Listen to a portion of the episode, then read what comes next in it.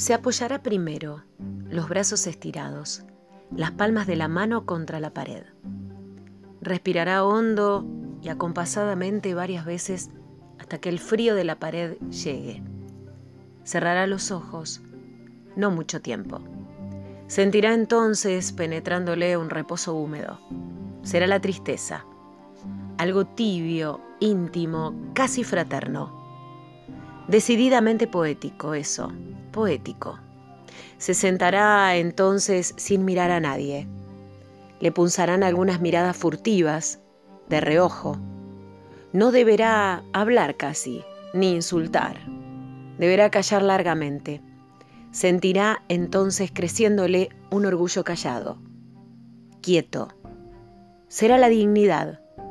Lo tomará del hombro, llenado con blandura el silencio que acompaña a los fracasos. No deberá llorar, nunca. Tal vez apretar fuertemente la mandíbula, un instante, y se pondrá de pie. Sentirá entonces en el pecho, detrás de los albios, un escosor denso y aguachento. Será el romanticismo que envuelve en una gasa tenue todas las derrotas. Tomará entonces su frágil fama, su trémulo orgullo antes impecable, y se vestirá con ellos, cuidadosamente, casi con cariño, y se marchará. No habrán historias resonantes de las victorias.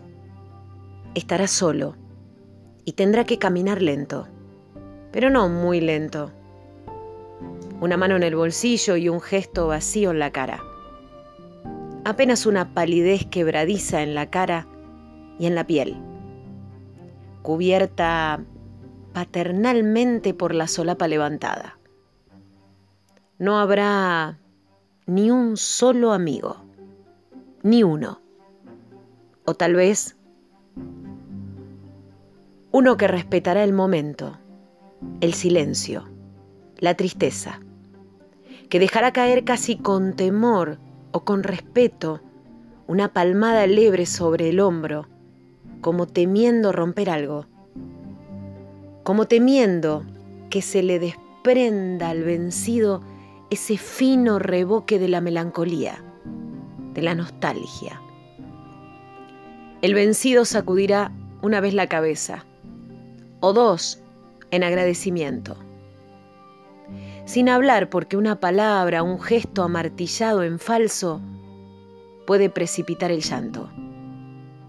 Y el vencido, el vencido digno no se permitirá llorar ante terceros. Se marchará solo. Se preparará en su casa un café fuerte, negro, espeso y caliente.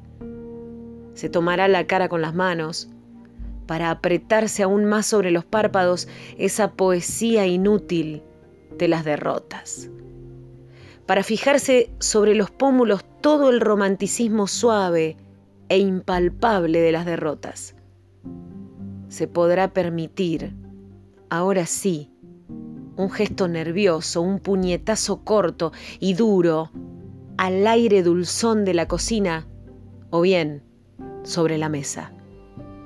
Se podrá permitir ahora sí llorar con un llanto compungido, comprimido, compulsivo, desesperado y hondo contra el marco de la puerta del comedor.